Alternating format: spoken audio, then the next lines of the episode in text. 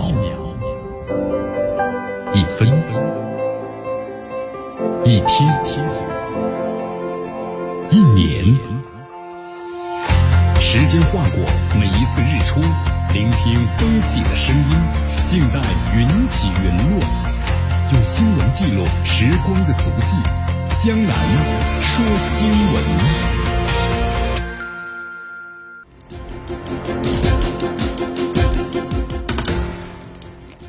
这里是江南呢为大家所带来的江南说新闻，继续锁定 FM 九十六点七秒广播电视台新闻广播，继续关注我们的节目。首先呢，我们来关注一下今天的天气情况。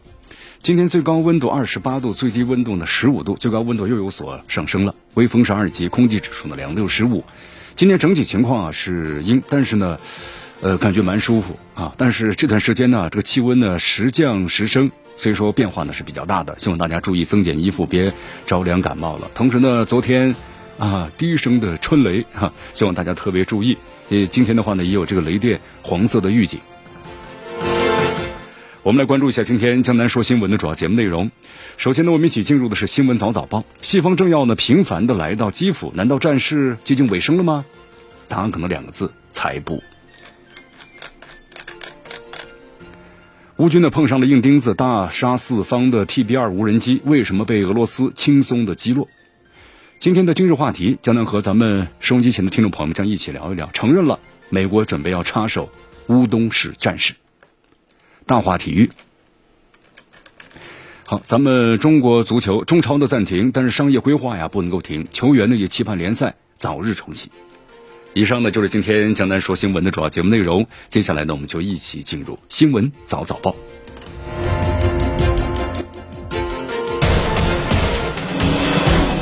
时政要闻，大事汇集，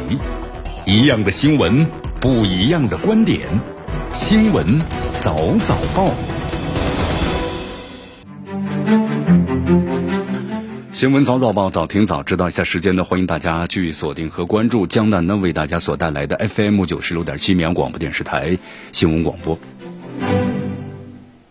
好，这段时间大家看一下这个新闻啊，从欧盟委员会主席呢冯德莱恩到英国的首相约翰逊，这段时间你看西方的政要呀频频到达这个乌克兰的首都基辅。那么这个架势，有的朋友就说：“哟，这西方政要频频到达乌克兰基辅，是不是战争要结束了呢？”其实他们表达的可能不是这个意思。对乌克兰总统泽连斯基团队来说呀，就是他们认为西方政要频频到访，那是因为呢，我们的基辅是安全的。但同时，是不是战事到了尾声呢？事实果真是如此吗？其实就是两个字：才不呢！啊，你看，冯德莱恩呢是在四月八号到基辅的，他不只是呢，就是一个人去的，而是带了一支访问团。那么，英国首相约翰逊呢是四月九号到达基辅的。他主要是秀了一下自己呢，和泽连斯基在基辅的街头漫步。那么，一个是欧盟委员会的主席代表的欧盟，一个是英国的首相代表英国。你看，两者如果咱们拼在一起看的话，那就又有一番意思了。英国的已经脱欧了，但是他依然是北约成员国。冯德莱恩的访问基辅和约翰逊访问基辅呀，两者合起来，那么就是一个完整的北约啊。或者说，这个西方，我们说了，团结起来要处理呢俄罗斯乌克兰危机的意思，就这么表达起来。啊，我们这个整个就是北约要对抗你这个俄罗斯，但是西方真的是铁板一块吗？真的那么团结吗？如果真的很团结的话，这英国怎么会脱欧呢？是吧？呃，哪有这个法国的总统，呃，然后要求是自己组织欧洲军呢？对不对？从这个角度来看呢，无非是西方呢，我们说在乌克兰的危机上啊，赶鸭子上架，临时凑成的同盟。当然，这个同盟呢，我们说不是打着欧盟的旗号，而是打着北约的旗号。呃，首先是这个气氛呢，我们说相当的高调啊。你看，约翰逊到达基辅后不久啊，就在照片墙呢公布了他和泽连斯基在街头漫步的视频。我们说这画面当然并不浪漫呐，各种军人呐、武装人员呐戒备森严，但确实是在基辅呢，我们说街头实景拍摄的，这都相当于向外界释放个信号。对于泽连斯基当局来说呀，目前基辅呢是安全的。呃，在之前的话呢，你看冯冯德莱恩到达基辅之后啊，专程呢去了这个布恰镇，对吧？你这个布恰的话，有的分有为什么有的叫布查，有的叫布恰呢？啊，因为之前刚开始翻译的时候啊都翻译的是布查，后来都统一又改为了叫布恰啊。那么此地到底究竟发生什么呢？联合国调查团呢来彻查过，但目前看来呢，我们说欧盟啊似乎呢认定这事一定是俄罗斯干的，所以冯德莱恩这次来啊，他带着是欧盟的外交和安全策略的高级代表博雷利，还有斯洛伐克的总理呢黑格尔。你看他当着这些高官的面呢，直指俄军呢犯下了这暴行，然后在自己的社交媒体上呢写道：“因为在这个布恰，他说我们的人性啊被粉碎了。”你看，其实我们说西方国家呀给乌克兰呢军事援助，这实质性的，包括美国的五角大楼也公开承认了。就是俄乌之战，是北约情报部门对一个非北约国家呀支持力度最高的一次。来自于德国、意大利、法国的北约的预警机，每天都在这个波兰的东部上空以八字形的航线盘旋。那么造成的结果是，就是乌克兰的防空体系啊早已被俄军那个瓦解了。但是乌克兰呢依然对俄罗斯呢空军的行动了然于胸。情报从哪来呢？就从北约来。而且包括在三月份的北约特别峰会上，北约各成员国呢就曾向乌克兰承诺要给予武器的援助。到现在为止啊，我们说除了这个肩扛式的毒刺导弹以外呢，北约呢我们说没有拿出什么特别先进的武器，就是常规的一些武器啊给这个乌克兰。但是这次约翰逊访问基辅呢，也就明确了一点，英国要向乌克兰提供的一百二十辆的装甲车和新的反舰导弹系统。因为之前有媒体说嘛，捷克等国一些把苏联制造的坦克通过军列呢运往乌克兰了。你看现在是明目张胆的运了，以前呢可能偷偷摸摸。那么现在约翰逊呢也承诺，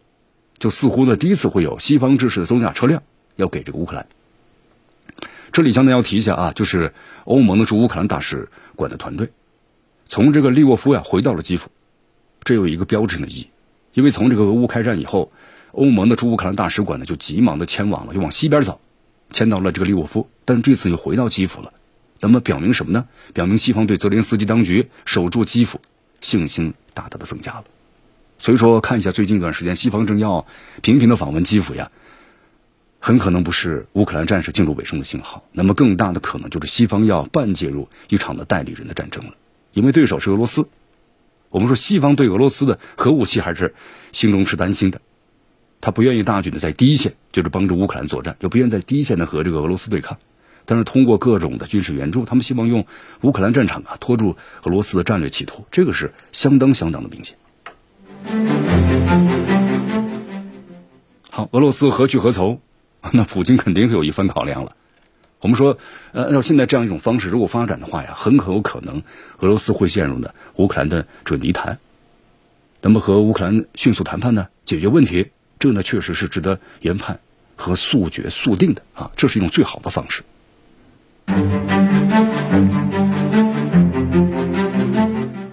时间过得非常快啊，转眼之间，这个俄罗斯和乌克兰的军事冲突都有四十多天的时间了啊！再过一个月，在俄罗斯呢就会在红场举行阅兵。你看，今年的话呢，媒体普遍的表示啊，因为在五月九号苏联卫国战争啊在周年庆的时候。那么可能就是要要，因为今年打这个和乌克兰发生军事冲突，可能就会停止了，啊，但是呢没有停止，普京呢也表示五月九号呢还是要进行这个正常的红场阅兵。但是呢我们说从侧面分析一下，普京肯定会在五月之前想要结束特别行动。那么如果真是这样的话，就意味着俄军呢这段时间肯定会要加强攻击，一般都是一打促谈，不管你是歼灭乌军在顿巴斯的集群也好，啊，那么俄军都需要呢调整战术了。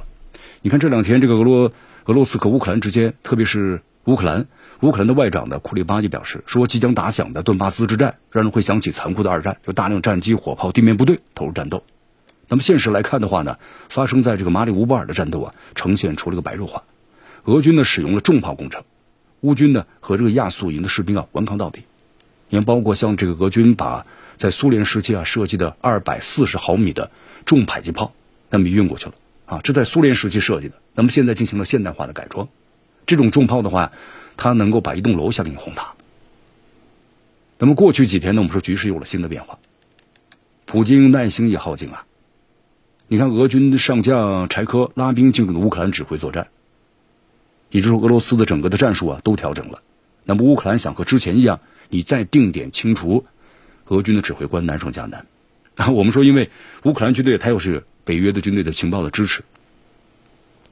而且包括之前的话呢，对俄军的一些高级指挥员呢进行了定点的清除。后来就说用用上了西方国家所提供的那么人脸识别技术，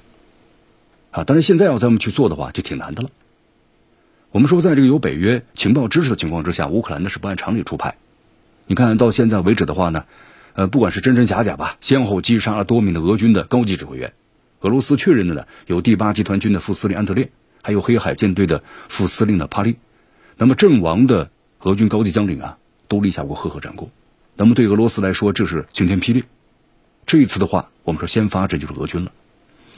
你看这两天呢，有这么一个消息，乌克兰塔拉斯营的高级指挥官，有着铁锤号称的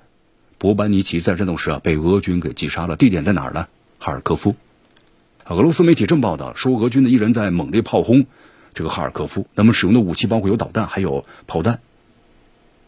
博班尼奇是塔拉斯营的高级头目。那么俄罗斯方面的消息是在基辅附近呢，俄军击杀两名乌克兰军官，分别呢叫做是奥利格。德米克里，啊，塞丘克，这两都是乌军的上校。这个奥利格呀是乌克兰情报机构的重量级人物，曾经在克里米亚呢对俄罗斯造成过不少的麻烦。那么至于这个俄军是怎么把这个啊，我们说博班尼奇还有这个奥利格给斩首的呢？乌克兰方面没有细说啊，这是个未知数。四月九号的时候呢，俄罗斯国防部表示啊，在八号的时候，乌克兰试图用船想把这亚速营最高指挥官呢撤出这个马里乌波尔。因为之前呢有些很多消息嘛，当然虽然没有经过证实，就说呢，包括美国还有北约的一些啊组织的一些高官呢，那么西方的一些高官都都在这个乌克兰的亚速营，啊，在马里乌波尔，所以想把他们撤出去，但是都失败了，不管是用直升机还是用船只啊，都被这个俄军呢，你看开火，飞机给打下来了，船呢被炮轰了又给打回去了，啊都没有成功，俄军呢一直掌握着制空权。啊，再之后的话呢，用轮船，轮船也不行啊，对不对？这轮船也被打伤了，击伤了。现在的话呢，我们说瓦里马里乌波尔之战呢进入最后的阶段了，车臣的特种兵啊正在进行的这个战场的打扫，百分之九十八的地盘都已经被俄罗斯控制了。那么亚速营据守的地方呢，只有这个亚速钢铁厂，但是呢，我们说钢铁厂之战很快就会结束了。你看这个亚速钢铁厂啊，它是在苏联时期呢斥巨资打造的这个。我们说战时的堡垒，就是因为都是按照战时的这样要要求去修建的，所以经过都是大量加固的车间和厂房啊。有的这个建筑呀，在地下呢数十米的深处，能够抗住呢小型的核打击。在二零零四年的时候，亚速营呢在马里乌波尔站稳脚跟之后啊，北约还帮助他就是加固过这个钢铁厂。这个钢铁厂呢本来按照战时的要求修建的，以前易守难攻啊。现在呢经过改建之后啊，那么更加的难以攻占。所以说，为了速战速决，减少呢俄军和车臣士兵的伤亡，普京就出动了郁金香迫击炮。刚才我们说二百四毫米的迫击炮，啊，这一炮下去的话，一栋楼都可以塌下去。但普京呢，已经看来没有耐心在马里乌波尔和亚速营的在对峙下去了。从目前来看的话，也有不少的这个有部分的亚速营的军官已经临阵脱逃了。也就是说，这个围着攻这么长时间，不管你从物资各方面、弹药、粮食啊都不够了，那么钢铁厂失守就是个时间的问题。好，这段时间的话呢，其实，在第五轮会谈当中啊，泽连斯基就是乌克兰方面的态度已经有所变化了。那么表示呢，愿意保持这个中立啊，不加入这北约组织。然后呢，之后呢，相关的条款都会谈。但是过了之后没有多久，几天 又发生这个变化了。你看，包括四月九号的时候，俄罗斯的库尔斯克州遭到炮弹的这个轰炸。那后来俄罗斯说，这个炮弹谁发射的？乌克兰军队要摧毁俄军的边防哨所啊，但是没有造成人员伤亡。那么回应。然后这个俄军呢也以牙还牙攻击了乌军的据点，在这之前的话呢，四月六号，我们说乌克兰军队啊炮轰过库尔斯克，在早些时候的话呢，这乌克兰军队还用的原点铀导弹轰炸了俄罗斯在别尔哥罗德的弹药库，乌军直升机呢还攻击了俄罗斯的石油基地。啊，我们在节目当中也都说过，你看不到半个月的时间吧，这乌克兰军队连续轰炸俄罗斯本土三次，那么大家就可以看出来了，就是在这个乌克兰和这个俄罗斯战争啊。那么打成焦灼状态之后呢，就俄军呢好像没有取得一个绝对优势情况之下，现在乌军呢已经产生了报复俄罗斯打算，所以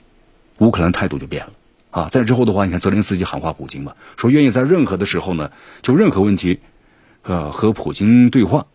你看刚开始呢说，呃和普京对话是不太可能的事情，但后脚就变成了呼吁普京要坐下来谈，一下子泽连斯基啊判若两人，就让人挺疑惑。那乌克兰到底在？布什么局呢？好，现在呢没有任何情况透露之下呢，你看这西方的政要啊，约翰逊对不对？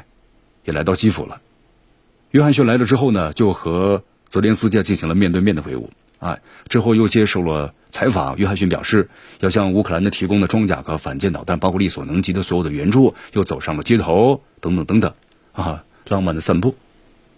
你看，包括像这个德国的总理舒尔茨，四月八号呢和约翰，呃，约翰逊就和英国首相约翰逊进行会晤，地点在英国。呃，舒尔茨他说，他说，呃，德国已经减少了对俄罗斯石油的进口，很快就会停止呢进口俄罗斯天然气。目前的话呢，俄军正在呢补充给养燃料和弹药，重新部署之后，俄军呢会在顿巴斯啊发起总攻，为了就是完全控制好呢这个顿涅茨克和卢甘斯克。现在的话，部署在基辅呢和利沃夫的乌克兰军队，那么也选择了也要赶赴这个顿巴斯。现在看来的话呢，顿巴斯这个决战就要打响了呀，即将打响了。那么对于拿下这个顿巴斯，俄罗斯就可以呢说势在必行了。那么彻底保证这个东部的话呢，一个完全的独立。那乌克兰的话呢，现在你看，英美欧盟、日澳北约都在为乌克兰提供各种的帮助。那么现在这乌军的战斗力啊，不可小觑。这是一场呢，我们说针尖对麦芒的较量。时间拖得越久，当然对俄罗斯肯定是不利的。俄罗斯总统普京呢，也绝不会让俄军陷入呢战争的泥潭。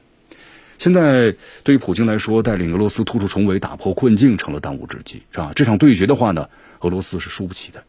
当然呢，我们说了，还是以和为贵。保持克制啊，重中之重的话呢，还是要最终达成停火的协议。化干戈呢为玉帛，这战争我们都知道是只能带来苦难的和浩劫啊，折腾来折腾去，最遭殃的呢，那就是这个俄罗斯和乌克兰的居民嘛。这炮弹呢，我们说是不长眼的。好，继续锁定和关注江南呢为大家所带来的新闻早早报，时政要闻，大事汇集，一样的新闻。不一样的观点，新闻早早报，新闻早早报，早听早知道。下时间呢，欢迎大家继续锁定和关注江南呢为大家所带来的 FM 九十六点七绵阳广播电视台新闻广播。好，咱们在这说一下这次俄乌冲突当中的一些这个花絮啊啊，最近这几年我们说土耳其的军工啊，在国际上有一定的影响力了。虽然这个本身呢，土耳其的整个的军工的基础水平呢是有限的。但是我们说这几年，由于这个外部环境呢很放松，啊，很宽松，那么土耳其呢从欧洲包括欧美国家引进了大量的系统啊和动力装置，然后呢在这个土耳其进行了总装，啊，就是我们说的有点像这个 DIY 电脑一样，啊，我买回来各种零配件我组装出来。你看，包括在中东地区啊，一栋栋大杀四方的这个 TB 二的无人机，就是土耳其军工啊这几年的我们一个拳头产品。呃，从这个性能水平上来看呢，这个 TB 二无人机啊，它不是技术含量很高的高配无人机。也并不是由土耳其自己呢完全自主研发的，它属于是中低端吧。然后呢，很适合一些呢，就是发展要求不是特别高的国家。那么周边国家呢，往往和土耳其我们说从宗教啊或者文化血缘方面呢，还有很大的一个关系。所以说这个所研制的无人机的出口政策很灵活，它对这个潜在的买家呀没有设置特别的政治门槛。所以说在推向市场之后呢，TB 二确实拿下了不少订单。那么从这个全球军用的中大型。无人机的市场来看呢，美国产品呢打这个高端，那么中国产品呢是全面开花，就高中低啊啊三个方面全面开花。那么土耳其呢是把这个市场集中在了中低端。你看，说起土耳其这个无人机呢，我们说利比亚内战，包括二零二零年下半年爆发的这个呃亚阿冲突，阿塞拜疆和亚美尼亚，还有这个 T B 二无人机啊，那么都表现的还是不错。土耳其的与军援和军售的方式呢，像利比亚内战。中的一方，还有就是阿塞拜疆军队呢提供这种无人机。我们说对手啊，如果要是防空能力呃不好的话，或者很弱的话，那么这 T 二无人机啊，那就大展神威了，对吧？绕过有限的防空网，对敌人的装甲部队啊、炮兵阵地啊、防空导弹阵地啊，那么都可以实施打击，所以表现还是不错啊。最近这几年呢，乌克兰像土耳其呢也采购了这种无人机。你看这次俄罗斯和乌克兰冲突爆发之后呢？乌方就积极的布置过 T B 二无人机攻击俄罗斯部队的信息，不过现在的话呢，你看 T B 二战机啊，这个无人机呢好像获得比较好的成果的消息越来越少了，反过来倒是被俄罗斯军队击落的信息越来越多了。很明显啊，这款无人机的战场神话呢开始翻车了。原因就是这款无人机啊，它定位是中低的这么一个中低端的定位，飞行高度、速度还有载弹量、航程等等，你要和高端无人机相比的话，那差得很远。所以说也就无法呢适应高端对手和高力度战士。一旦是遭到对方雷达技术或者说是防空火力比较强的话，那就是生存能力就大大降低了。你看，从俄罗斯啊，虽然我们感觉俄罗斯好像还没有多大的这个无人机，就本国它的俄无人机也没有多大的在国际上有很高的声誉，但是俄罗斯军队我们说了，继承了原苏联军队啊重视野战防空的习惯，地面防空、中低防空探测打击能力那相当可观。现在俄罗斯军队装备了有大量的啊什勒科赫自行高炮，还有这个防空导弹，还有自行的炮弹的防空系统。还有包括这个防空导弹呢和炮弹呢相结合在一起的武器系统，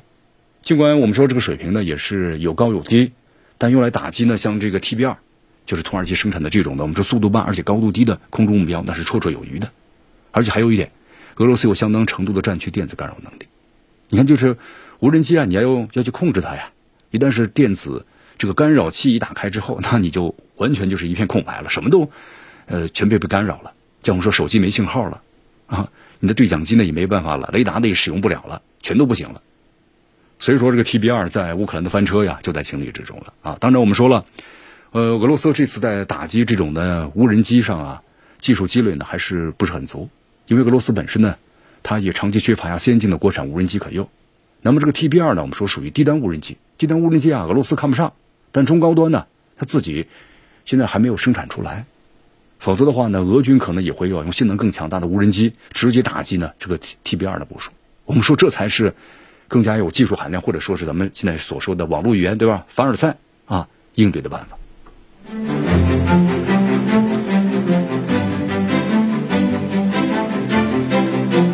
好，这次的话，在俄乌冲突当中啊，就是还有一条消息，我们在节目当中其实一直也谈到了，也俄罗斯也谈到了。就是关于美国在乌克兰所设置的生物实验室，那么其中有很多的证据表明，包括像新冠病毒，那在其中就在研制啊。你看美国现在就避而不谈嘛，他认为哦这些消息只发布过一次，就说哦这消息是假的，啊，但是现在最新消息是，俄罗斯消息报昨天报道，美国国防部呀开始扩大在亚洲的生物研究项目，正在寻求呢将乌克兰生物研究室的研究啊要移到这个蒙古。嗯，今天看了一下这个消息报所报道的这篇消息，它是援引了知情人士的话说，说来自于美国和德国的军事机构啊和科研中心已经在蒙古境内进行了微生物的研究了。这研究内容就包括有人类和动物的罕见传染病的病例。美方的研究领域之一啊，就是危险病毒对亚洲的影响。根据报道称呢，近年来学术研究显示，美国和德国专家定期在蒙古境内收集样本和生物的材料，那么积极研究啊该地区的地方性的疾病，包括病变。那么这项研究背后呢，是美国的军方在进行在援助，而且美国军方呢也直接参与到其中。你看，这美国在全球几百个生物实验室，大家看一下地图，不是在咱们中国周边，就是在这个俄罗斯周边。这用意呢显而易见啊！你看，包括这次俄罗斯所公布的相关的消息，但美国呢就含糊其辞啊，说你是是假的。咱们俄罗斯呢有相关的证据，你包括没有及时销毁的一些材料。包括新冠病毒，还有其他的一些病毒等等，啊，所以说咱们只能够拭目以待。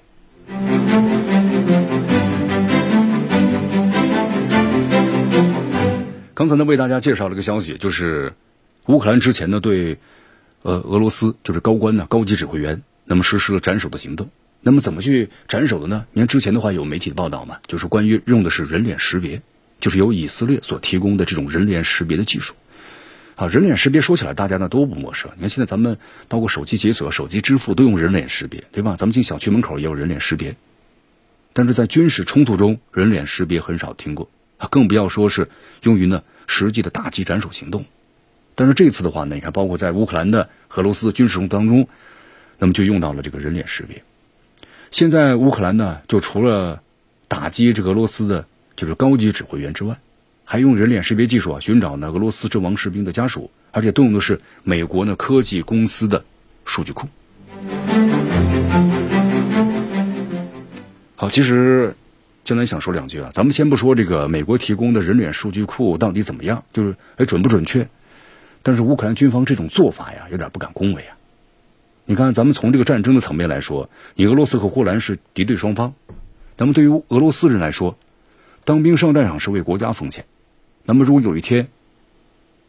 对吧，却是击毙自己孩子人告诉自己啊，说你的孩子阵亡了，被我们击毙了，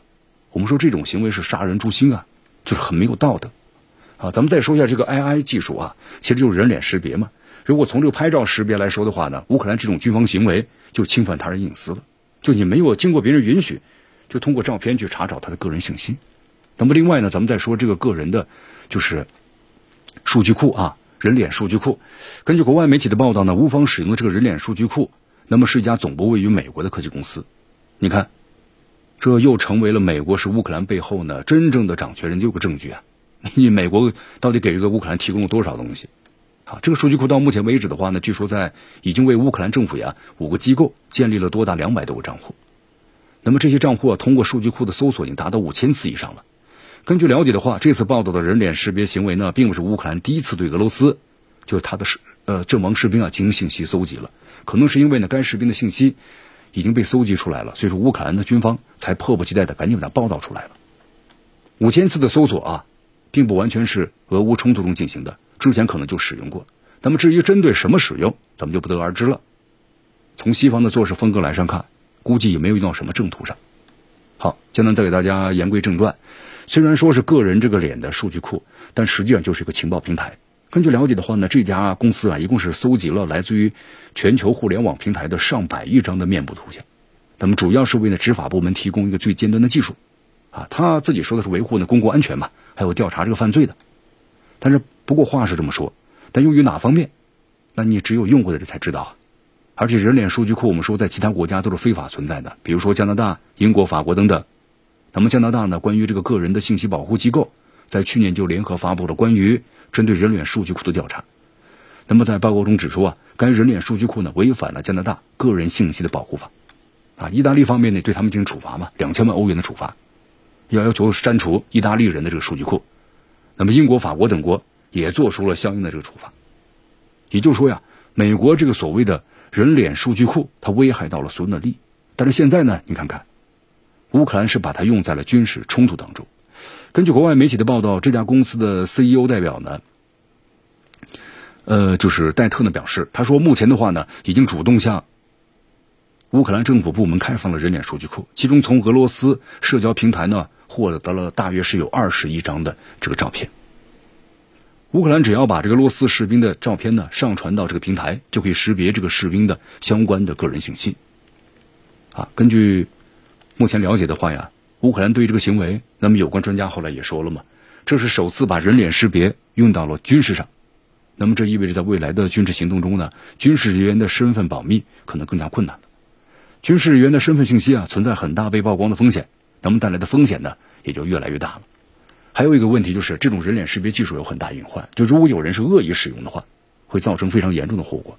那么另外呢，就这项技术啊，也有出现误报的情况，造成信息不准。那军事冲突当中，你信息不准，可能就全军覆没了。所以说说，现在这俄罗斯啊，和乌克兰在冲突当中，乌克兰呢在使用，还是慎重使用吧。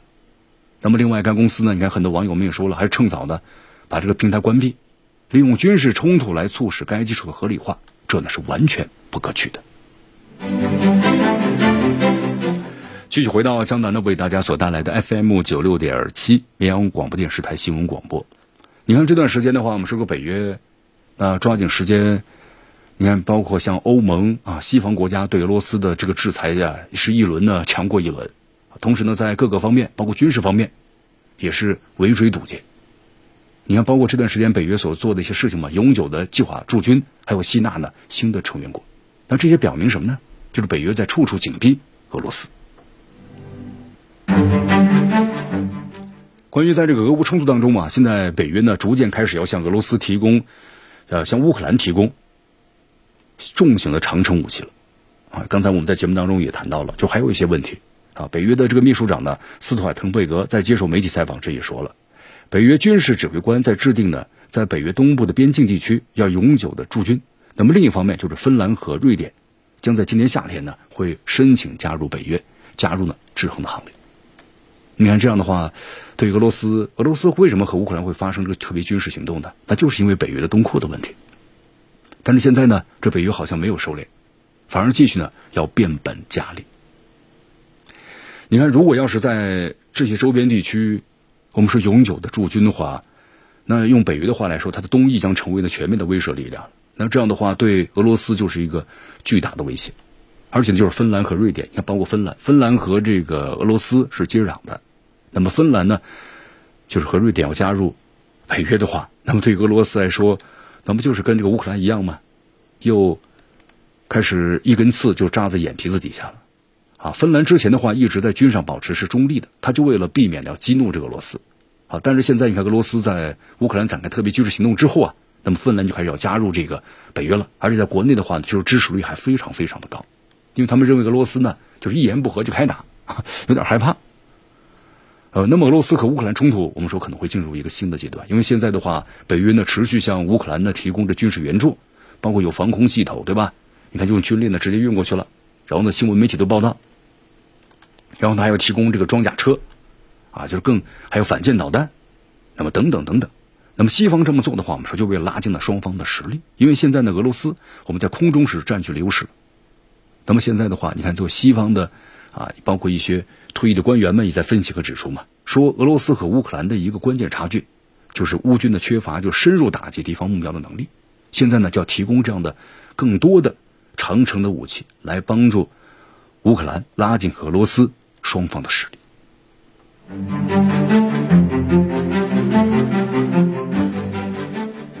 还是那句话呀，我们说这仗打来打去，遭殃的还是老百姓啊，所以我们希望呢，尽快的能够和平，啊，你看下个月的话，在五月九号，呃，俄罗斯依然呢要在红场呢举行的阅兵式，那我们也都希望呢，在这个阅兵式之前的话，那俄罗斯和乌克兰的这军事冲突呀，那么能够达成一个和平的协议。好，欢迎大家继续收听和关注江南呢为大家所带来的新闻早早报。那么接下来我们来到这个法国啊，法国呢现在正在举行二零二二年的总统选举啊，首轮投票呢在四月十号晚间呢已经结束了。那么这个结果怎么样呢？根据法国媒体公布的民调结果来看呢，就现任总统马克龙和这个极右翼政党的国民联盟的候选人啊马尼拉勒庞呢，在当天的法国总统选举的第一轮投票当中啊就胜出了。那么这二位呢将进入第二轮的投票。你看这次投票的话呀，感觉好像在法国呢，不是大家特别受关注啊。根据了解的话呢，这第一轮投票就是弃票率啊，没有投的，没有选的，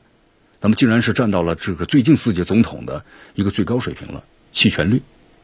弃权了。在这个法国现在看来的话呢，好像民众对于这个谁当总统呢，不是非常的感兴趣了，啊，就说明对这个国家呀有点失望。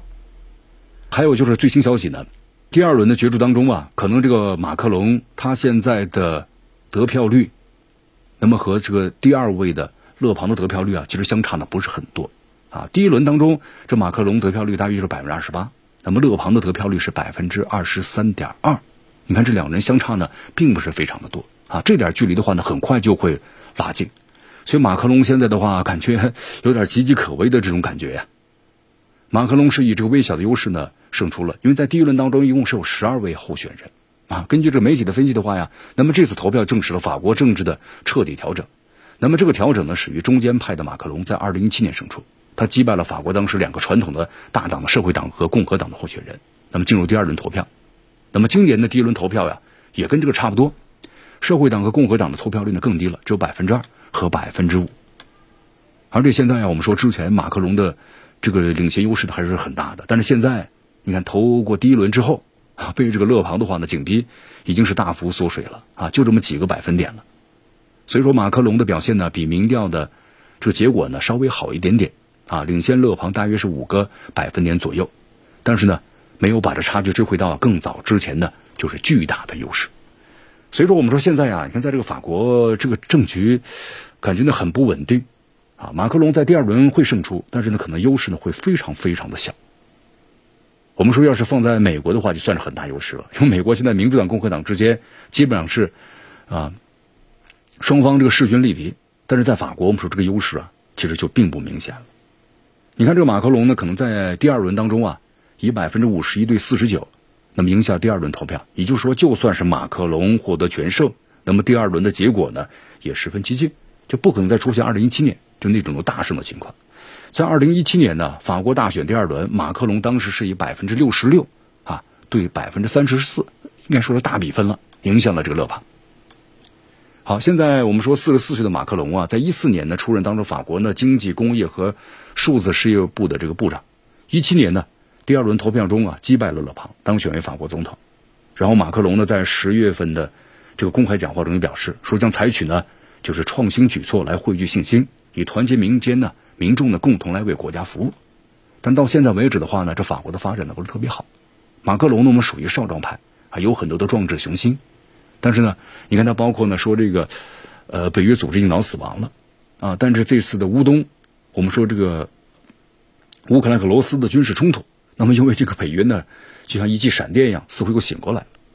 啊，包括像这个马克龙提出欧洲要组建的自由军，啊，但是你看法国国内的话，马后来就出现了黄马甲这个运动，他们一整把这个法国的 所有的一些改革，啊，就是马克龙大刀阔斧的一些走得很前的一些改革，啊，基本上全都停下来了。所以马克龙在执政这么几年当中啊，就发现很多心有余而力不足，所以有专家们在评论嘛，说马克龙确实个少壮派，提出了一些比较很超前的一些想法，但是呢，却妨碍了很多的既得利益者啊，所以说很多的一些政策啊推行的话呢，都非常的不顺利啊，包括呢可能在背后还有美国人在指手画脚啊，因为呢他就谈到了关于整个的这个北约，包括呢这个欧洲和美国之间，我们说特别是在特朗普时期，那么所出现的一些裂痕。好，以上呢就是我们今天新闻早早报的全部内容。那么接下来呢，我们就一起进入今日话题。今天的今日话题啊，咱们要谈谈呢，就是乌克兰东部的战事。因为现在呢，俄罗斯的整个的战术啊、战略的话呢，都做出了调整。这段时间呢，在休整不断的这个补充给养，然后呢，准备要把整个乌克兰的东部先要呢完全的给它解放。啊，那么现在的话呢，美国也承认就是要插手乌东战事。